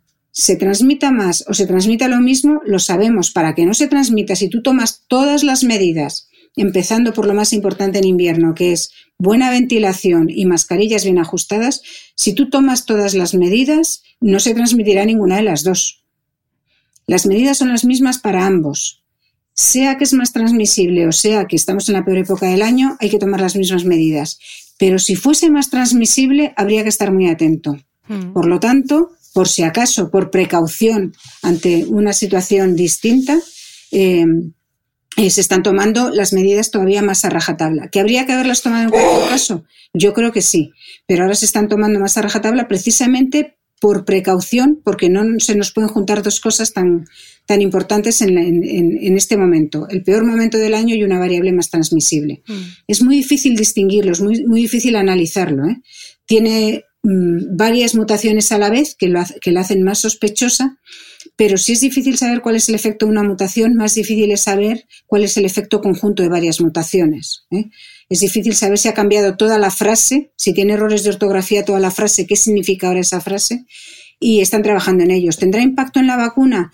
Eh, yo creo que no. Eh, yo creo que no, pero ah, lo están mirando tanto em, Pfizer como Moderna, que son las dos vacunas que están más rápidamente. No sé si los rusos también lo están mirando. Eh, las vacunas que ya se están aplicando, eh, desde luego las que nos afectan a nosotros sí que lo están mirando. Para ello tienen que aislar el virus infeccioso y eso lleva un tiempo y analizar si este virus infeccioso se neutraliza con los anticuerpos que hacen las personas vacunadas. Eso lo están haciendo y calculaban dos o tres semanas. Eh, lo sabrán. Es probable eh, que sí que se neutralice, mm. o sea, que no haya problemas. Mm. Margarita, tú durante toda esta pandemia, eh, si algo te ha caracterizado es lo cauta que has sido siempre, ¿no? ¿Tú crees que somos demasiado optimistas con la vacuna?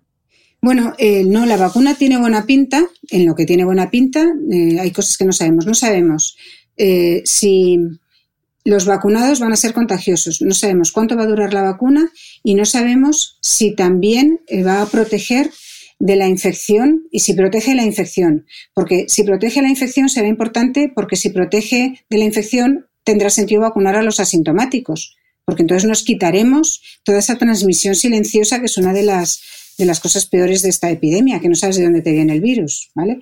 Entonces, esas cosas no las sabemos, pero para cuando las sepamos, pues ya mm, será mejor todavía. ¿Eso cuando lo sabremos? tendrán otras vacunas.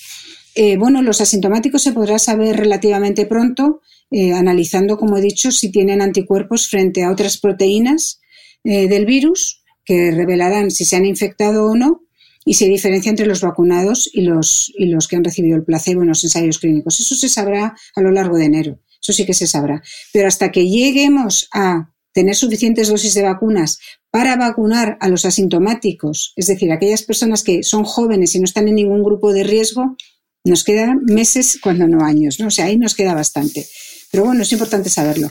Eh, en lo que confiamos es que eh, parecía al principio que confiábamos en que el día que se vacunase a la primera vacuna, esto estaba resuelto. A la primera persona esto estaba resuelto. No.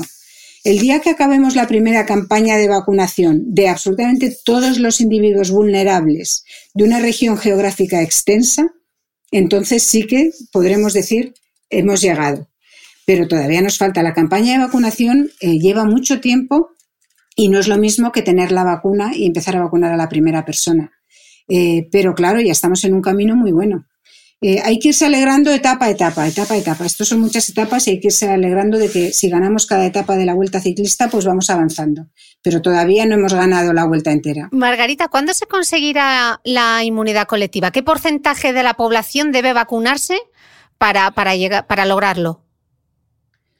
Antes de eso, antes de saber qué porcentaje de la vacunación tiene que vacunarse, tenemos que saber que para conseguir la inmunidad colectiva, la vacuna tiene que proteger a los no vacunados. ¿Cómo protege a los no vacunados? Cuando los vacunados no contagian. Si los vacunados eh, todavía se pueden infectar, si en los vacunados se multiplica el virus, si el virus se multiplica suficiente como para contagiar a sus contactos, aunque ellos estén vacunados y protegidos de la enfermedad, no nos están protegiendo a nadie más, al contrario, estamos aumentando el número de asintomáticos que lo transmiten de una manera silenciosa. En ese caso, no habría posibilidad con esa vacuna de alcanzar inmunidad colectiva. Ya no hablemos de porcentajes. Luego, lo primero es saber si los vacunados contagian o no contagian cuando ellos se infectan. Entonces, hasta que no sepamos eso, no podemos saber si va a haber eh, una inmunidad colectiva. Claro, entonces habrá quien si diga. hay, ¿Eh? Habrá quien diga, pues para eso, ¿para qué me vacuno? Bueno, la mitad de las vacunas que, inoculamos a los niños, la mitad de, las vacunas no protegen de la multiplicación del agente infeccioso en nosotros y estamos encantados porque no sabemos ni lo que es la difteria ni lo que es el tétanos. Protegen, protegen de la enfermedad. Hay alrededor de siete casos de tétanos en España al año, prácticamente nada ¿eh? y es en, accidentes brutales en los cuales hay un contacto masivo de, la sangre de esa persona con algo que, en donde crece eh, la bacteria del tétanos, pero son casos poquísimos porque la vacuna funciona con muchísima eficacia. ¿eh? O sea que eso está ocurriendo. y sin embargo, estamos, y estamos muy contentos con una vacuna así. Es que las vacunas lo que tienen que hacer es proteger del sufrimiento. Cuando además tenemos una epidemia como esta, pues hombre, también le pedimos que hagan algo más, ojalá, pero bueno, vamos a proteger primero el sufrimiento, vamos a proteger de las muertes, vamos a, no saturar las UCIs y si tengo otra enfermedad grave por cualquier otra cosa, que yo pueda ir a la UCI. Vamos a no saturar la atención primaria y que yo pueda ir a tratarme cualquier otra cosa, a arreglarme la cadera, mm, a tratarme una apendicitis en, la atención primaria y en el hospital, etcétera. O sea, mm, hace falta eso. Pero de inmunidad colectiva solo podremos hablar cuando sepamos que los vacunados no contagian o cuando sepamos que los asintomáticos si se les vacuna no contagian. ¿Y cuál será el número? El número depende de la capacidad de transmisión del virus. ¿Vale? El número de, el porcentaje de personas que tienen que estar vacunadas con una vacuna que proteja del contagio a los vacunados es, eh, eh, se puede calcular según la capacidad de transmisión de ese virus. Ahora mismo como tenía, se le calculaba una capacidad de transmisión de 3, una R de 3 que se dice, es decir, que por término medio una persona es capaz de contagiar a 3, pues hacía falta que estuviesen eh, vacunados un 60, un 70% de la población para que nadie tuviese que respetar ninguna medida de contención eh, de, las que, de las que hemos impuesto en el último año, ¿no? de las que hemos aprendido y empleado en el último año. Eh, si la transmisibilidad aumenta, eh, si van surgiendo variantes que se van adaptando a las circunstancias cada vez más duras que le ponemos al pobre virus para que se transmita, para que se contagie. Cada vez usamos mejores mascarillas, cada vez ventilamos más, cada vez nos vemos con burbujas más pequeñas de gente, sobre todo en el invierno, cada vez hacemos más cosas al aire libre. El virus, con todas esas barreras, el único pobre virus que sobrevivirá será el que se transmita mejor, ¿no? Bueno, pues si la capacidad de transmisión del virus y de contagio aumenta, necesitaremos un porcentaje de población vacunada superior. Por eso es importante que no vayamos poniendo oleadas, subidas y bajadas, sino que nos mantengamos en un nivel bajito continuo. No es bueno que cuando hemos bajado nos, relajemos y subamos, porque estas subidas y bajadas, las únicas, solo le estamos dando ventajas al virus. No debemos hacer eso. Debemos acostumbrarnos a que durante unos meses o un par de años tenemos que mantener unas medidas, vamos a mantenerlas y pasará mucho mejor. Porque si aumenta la transmisibilidad del virus, el porcentaje de población que tenga que estar vacunado y con una vacuna buena subirá. Con el sarampión, que es, que es eh, como cinco veces más transmisible que este coronavirus, es mucho más contagioso el sarampión, hace falta un 95% de la población vacunada, que técnicamente es absolutamente todas las personas que puedan vacunarse porque siempre hay unas pocas personas que no pueden vacunarse, siempre hay eh, gente que está en ese momento con otra enfermedad y que no se le recomienda la vacunación, gente que se le pasa a vacunarse, eh, gente que tiene un trasplante de órganos, que son pocos, gente que tiene cáncer, que no son tan pocos y está justo con la quimioterapia y que no se le puede vacunar, gente que tiene un tratamiento por algún tipo de reacción inflamatoria o autoinmune, que tiene las defensas más bajas y no le prende bien la vacuna. O sea, hay que vacunar absolutamente a todo el mundo con la vacuna del sarampión para que haya inmunidad colectiva.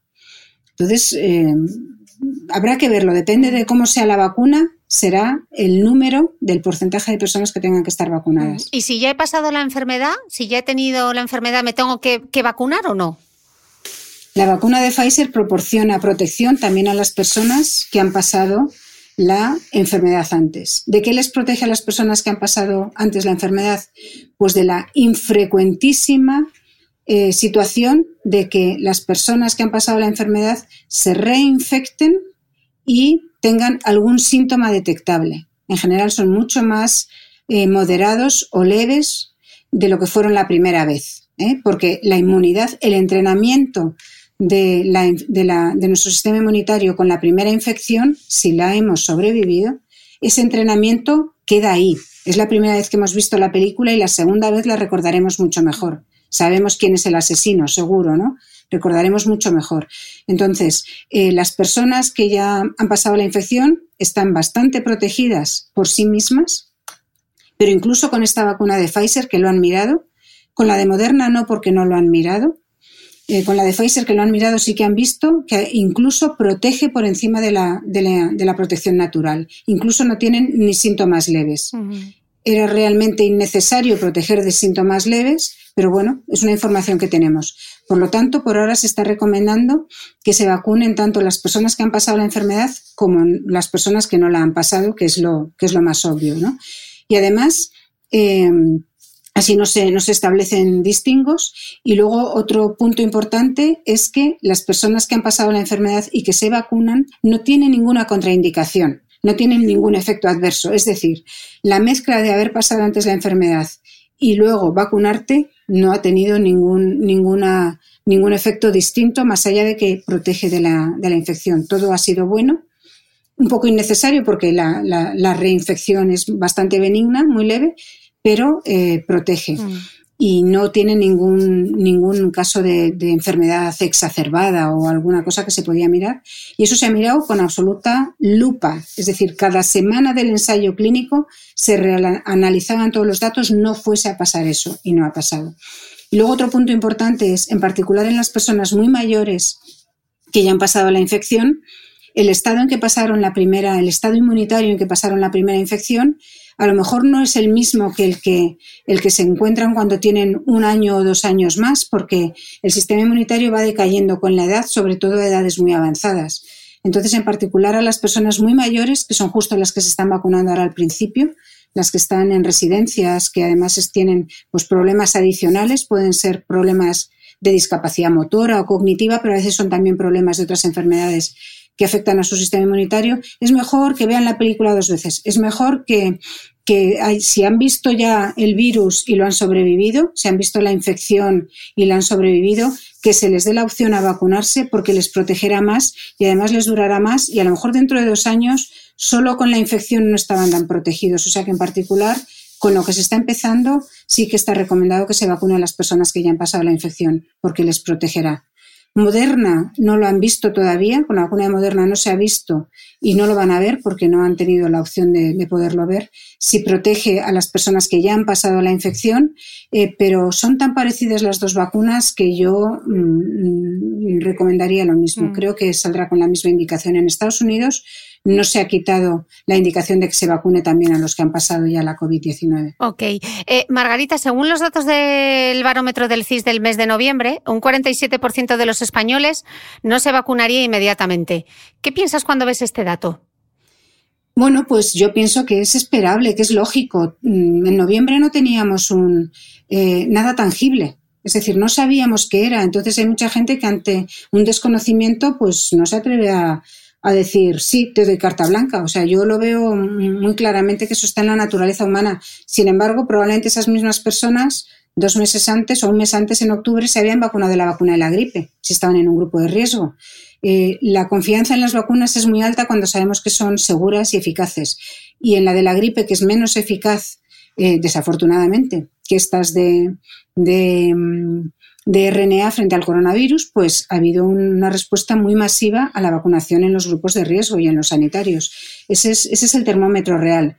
Eh, cuando se ha vuelto a, preguntar, ¿usted se vacunaría con la vacuna del coronavirus? Ahora es algo tangible, ahora es esta vacuna con estos datos que ya ha sido probada en Estados Unidos, que ya la está viendo la Agencia Europea del Medicamento, ha bajado el porcentaje de personas que no se fían de las vacunas, porque ya tenemos algo claro es que eh, hay, eh, es una mezcla de precaución y de desconfianza.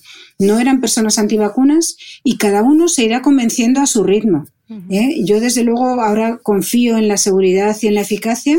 He visto los datos. Todavía no confío porque no se ve todavía en si protege de la infección, en si protegerá del contagio. Lo iremos viendo, serán etapas siguientes a, ver si las superamos, pero por ahora merecen la pena totalmente.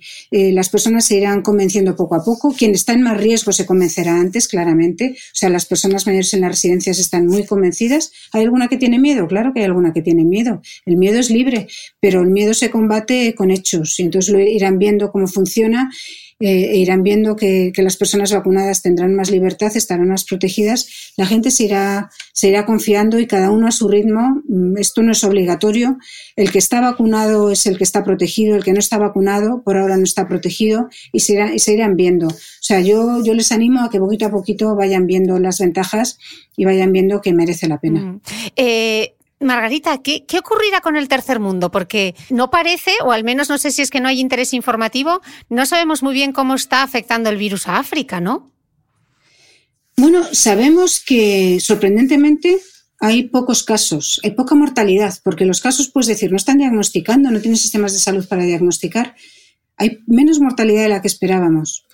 Eh, ¿Es porque en el trópico ocurre menos? No, en Sudamérica hay mucha. Eh, no sabemos qué está ocurriendo en África. ¿Será algún, algún tema relacionado con alguna protección especial eh, de la raza negra? Bueno, es que la raza negra no existe.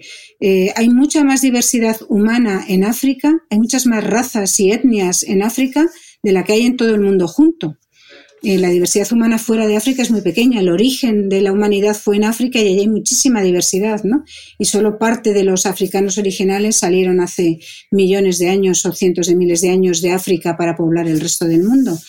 Y allí hay muchísima diversidad, o sea que tampoco es eso.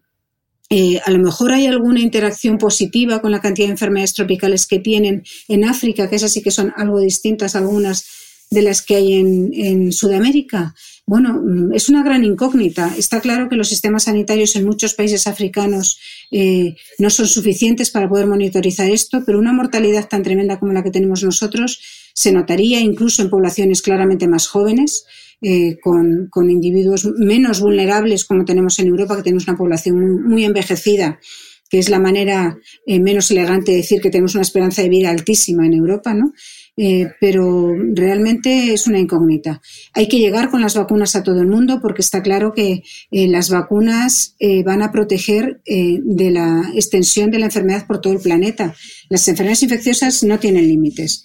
Y eso lo sabemos desde hace mucho tiempo. Cuando se decidió erradicar la viruela del mundo fue un esfuerzo internacional liderado por los países con recursos, claramente. Y la viruela se erradicó con los recursos de todo el mundo que entonces se cristalizaron en la Organización Mundial de la Salud para la erradicación de la poliomielitis, que queda muy poquito y solo en, una zona geográfica entre Afganistán y Pakistán, eh, no solo ha hecho falta eh, eh, los países con muchos recursos, los recursos de los países más ricos del mundo, sino que también ha hecho falta organizaciones filantrópicas muy potentes que han apoyado a todos los sistemas nacionales, como son, por ejemplo, pues, bueno, han estado todas las organizaciones internacionales, UNICEF, la Organización Mundial de la Salud, eh, los centros de control de enfermedades, etcétera, de todas las organizaciones nacionales, pero también filántropos como el Club Rotario Internacional, fundamentalmente, y también la Fundación eh, Bill y Melinda Gates.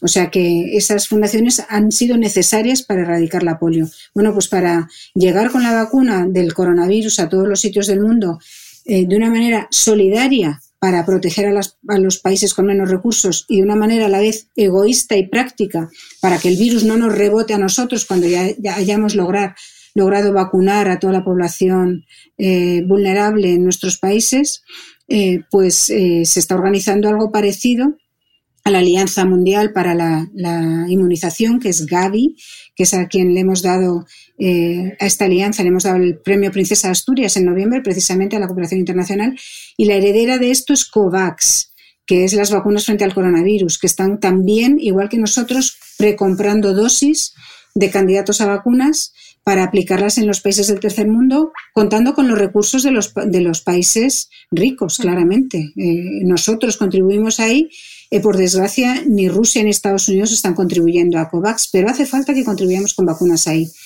Porque hay que contribuir a que allí, en esos países eh, con muy pocos recursos, no haya alta mortalidad, porque eso es un problema que nos rebota a nosotros, tanto en forma de inestabilidad económica como de personas contagiadas que nos llegan a, nosotros como eh, destinos turísticos a los que no podremos ir si no han controlado bien las infecciones. O sea, es que hay que mirarlo desde todos los puntos de vista, pero incluso egoístamente nos merece la pena.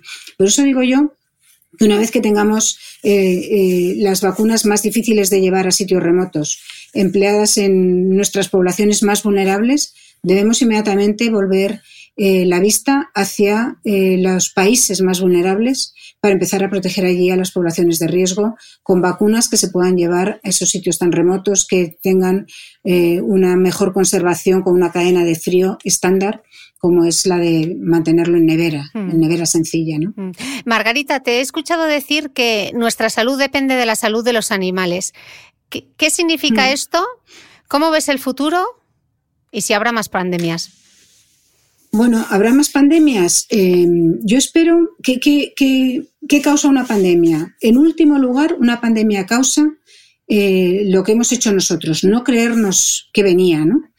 En último lugar, una pandemia lo causa no tener una intervención temprana.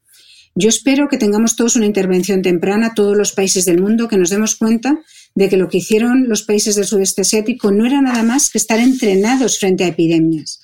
Allí tienen una epidemia que les surge cada par de años, epidemia de gripe de las aves eh, o la epidemia del SARS, la tuvieron en 2003, Corea tuvo un rebrote de la epidemia del MERS, del otro coronavirus, del de los camellos de, Oriente Medio, tuvo un rebrote allí en Corea, estaban entrenados para enfrentarse política y socialmente a las, a las epidemias y reaccionaron muy temprano.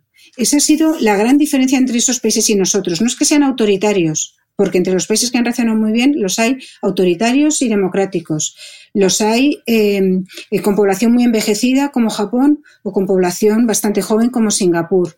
Los hay con población muy obediente y con población eh, más desobediente. Los hay con muchísimos recursos, por ejemplo, como Japón, Corea, Singapur, o con pocos recursos como Tailandia, Laos, Camboya. Y todos esos países lo han controlado porque estaban entrenados, entrenados a que una intervención temprana merece la pena. Y entonces yo espero que las pandemias las sepamos controlar en el último punto, que eso por lo menos lo hayamos aprendido. El último punto, que es el punto de controlarlos políticamente, económicamente y socialmente. Que lo hayan aprendido los gobernantes y que lo hayamos aprendido nosotros. Porque nosotros también hemos sido los primeros que hemos dicho, venga ya, ¿cómo nos vas a poner? ¿Cómo nos vas a limitar que hagamos la cena de, la cena de Nochebuena? ¿Cómo nos lo van a limitar? No son nosotros los que no lo aceptamos. ¿eh? O sea que todo esto, y, es, y yo, yo creo que temprano en la Navidad deberíamos haberlo aceptado porque todavía nos quedan celebraciones por delante. Espero que, que nos demos cuenta de que no podemos celebrar eh, la, la, Nochevieja con, las, con distintas personas que la Navidad porque después de siete días vamos a contagiar. Bueno, ese es el paso final de controlar una pandemia, socialmente, económicamente y políticamente. ¿Cuál es el paso previo? Pues el paso previo es darnos cuenta de que las zoonosis, es decir, los saltos de virus o de otros agentes infecciosos, de bacterias, de parásitos, de los animales a las personas son muy frecuentes. Eh, sabemos que el 70%, dos terceras partes de todas las infecciones que afectan al ser humano ahora, y esas son las que sabemos, vinieron en su momento de otros animales. Es decir, que es lo habitual. Siempre de unos animales a otros nos pasamos las infecciones. Nosotros ahora, por ejemplo, hemos pasado el coronavirus a los bisones, a las granjas de bisones de Dinamarca, por ejemplo. Esto ocurre. Los animales nos, nos contagiamos unos a otros siempre que el virus pueda saltar, siempre que el salto no sea demasiado fuerte. Bueno, pues esto ocurre en la mayoría de las enfermedades infecciosas humanas. Ocurre continuamente y está ocurriendo continuamente. ¿Dónde ocurre más? Ocurre más en los sitios en los cuales hay más transmisión entre personas porque hay altísima densidad de población. ¿Dónde es eso? En el sudeste asiático. Si hacemos un círculo alrededor de India, Indonesia, China, ahí tenemos la mitad de la población humana. Es donde hay más concentración de población. Europa está desierta comparado con eso. Vamos. Allí hay una densidad de población tremenda. Luego es más fácil que se propague, ¿no? Cuando hay muchas personas que se propague. Y además están en, en una fase de desarrollo de rural a ciudad eh, todavía muy explosiva y todavía eh, no, está todo, eh, no está todo bien rodado, bien engrasado. Es decir, están creciendo las ciudades sin tener todos los mecanismos de control, por ejemplo, sanitarios o de higiene o de potabilización del agua o de control de, casos de enfermedades, etcétera. Entonces, en esos, en esos sitios en que están en rápida evolución, con una población muy alta y con mucho contacto todavía con los animales, es más fácil que haya saltos de los animales a las personas y que se transmite entre las personas. Por suerte, como les ocurre con frecuencia, están más entrenados. Entonces, esos saltos ocurren siempre. ¿Habrá otra pandemia? ¿Habrá más epidemias? ¿Habrá más zoonosis? Claro que sí. Lo que tenemos que hacer es estar preparados. Por ejemplo, los saltos más frecuentes eran de la gripe. Frente a las epidemias de gripe y las pandemias de gripe estamos más preparados y era lo que nos esperábamos. Y eso no ha ocurrido. Ha ocurrido una que ha sido peor en, un sentido. Eh, ha sido peor porque eh, eh, se transmite de una manera más silenciosa, un poco más silenciosa que la gripe todavía, que la gripe también se transmite cuando uno no tiene síntomas, pero además es que frente a la gripe lo que surgen son pandemias de nuevas gripes A, pero la gripe A está con nosotros desde antes de que identificásemos lo que eran los virus. Está con nosotros, por lo menos, está identificado desde la gripe rusa, que fue la de 1889. Ahí está, ahí había una gripe A. Entonces es una gripe A que sustituye a otra gripe A. Es como si el SARS-1 le sustituyese el SARS-2, el SARS-3, el SARS-4. Serían muy parecidos y tendríamos toda la población humana ya una cierta inmunidad. Sería una cepa nueva. Eso sí que sería una cepa nueva. La gripe A, cuando causa una pandemia, es una cepa nueva. Pero todos tenemos una cierta inmunidad y por eso la gripe A de 2009 no infectaba a los mayores que tenían ya inmunidad. A quienes les causaba problemas eran los jóvenes. El pico de, personas infectadas eran chicos de 15, 18 años, 20, 25, o sea, esos eran los grupos de riesgo que se que enfermaban, no los mayores que tenían inmunidad.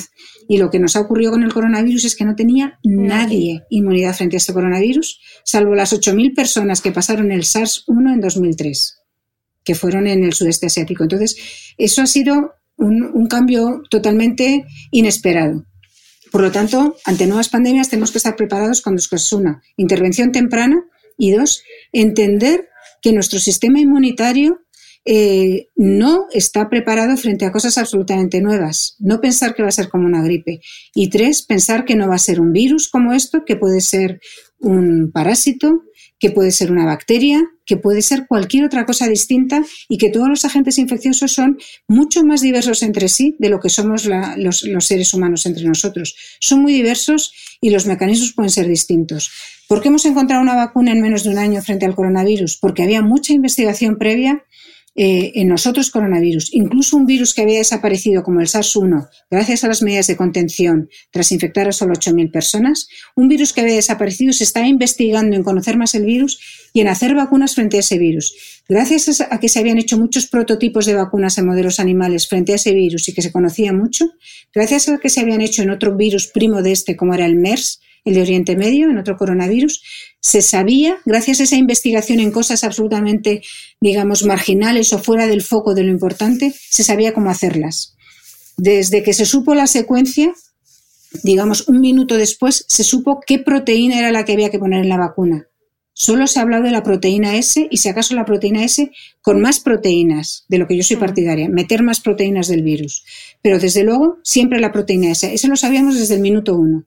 Eso no lo vamos a tener con otras pandemias. Mucho cuidado, no lo vamos a tener. O sea, que no nos confiemos en que en menos de un año el mundo mundial va a ser capaz de sacar una vacuna frente a cualquier agente infeccioso. No.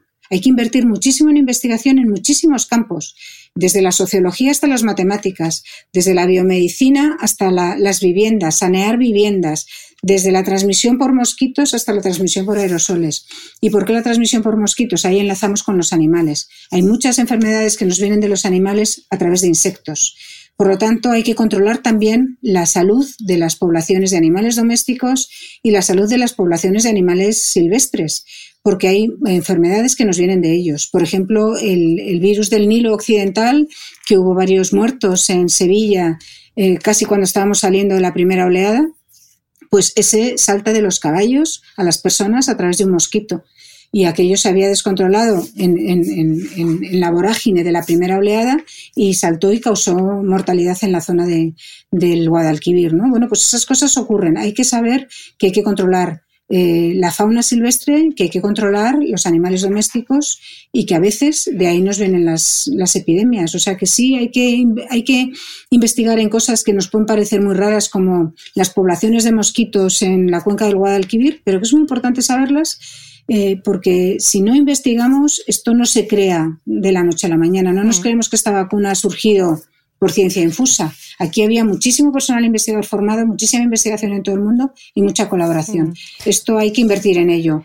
Eh, no basta una, una medida de choque, esto hay que invertir de una manera sostenida en todos los países. Nosotros hemos sido más, hemos sido más lento en España porque además del abandono crónico de la investigación, teníamos un, machaque tremendo desde la crisis de 2009 en investigación. Estamos estamos en condiciones muy precarias, a pesar del, del muy, muy positivo efecto puntual de, de, apoyo a la investigación que se ha hecho en este año. Mm, entiendo entonces que tu deseo para el 2021, que estamos justo estrenando, sea más investigación en España, ¿no, Margarita? Que eso es lo que necesitamos, ¿no? Eh, yo creo que sí, a todos los niveles, eh, a todos los niveles, no solo en el campo de las infecciones, a todos los niveles es muy importante.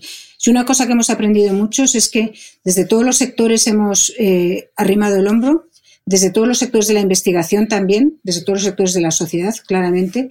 Quien no haya arrimado el hombro, que levante la mano, porque es que realmente todos hemos tenido que, trabajar, pero desde todos los sectores de la investigación. Y la investigación no se improvisa. Desde luego hay que, hay que invertir más en investigación porque el talento en España es buenísimo. Lo que pasa es que se nos va. Pues con ese deseo para este 2021 que estamos estrenando, Margarita, darte las gracias por ser tan generosa con tu tiempo, por habernoslo explicado tan tan bien. De corazón, gracias y te deseo un feliz 2021. Muchas gracias. Igualmente, feliz para todos. Desde luego será diferente de los anteriores y diferente desde luego del 2020. Muchas gracias. Gracias a ti.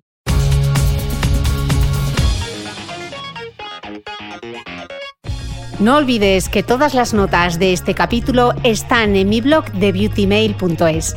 Además, si no quieres perderte ninguna entrevista, suscríbete al podcast de Cristina Mitre en tu reproductor de podcast habitual. Y un último favor, si me escuchas en Apple Podcast, regálame unas estrellas y déjame una reseña porque así ayudas a que este podcast siga creciendo. Muchas gracias y nos escuchamos de nuevo el próximo domingo.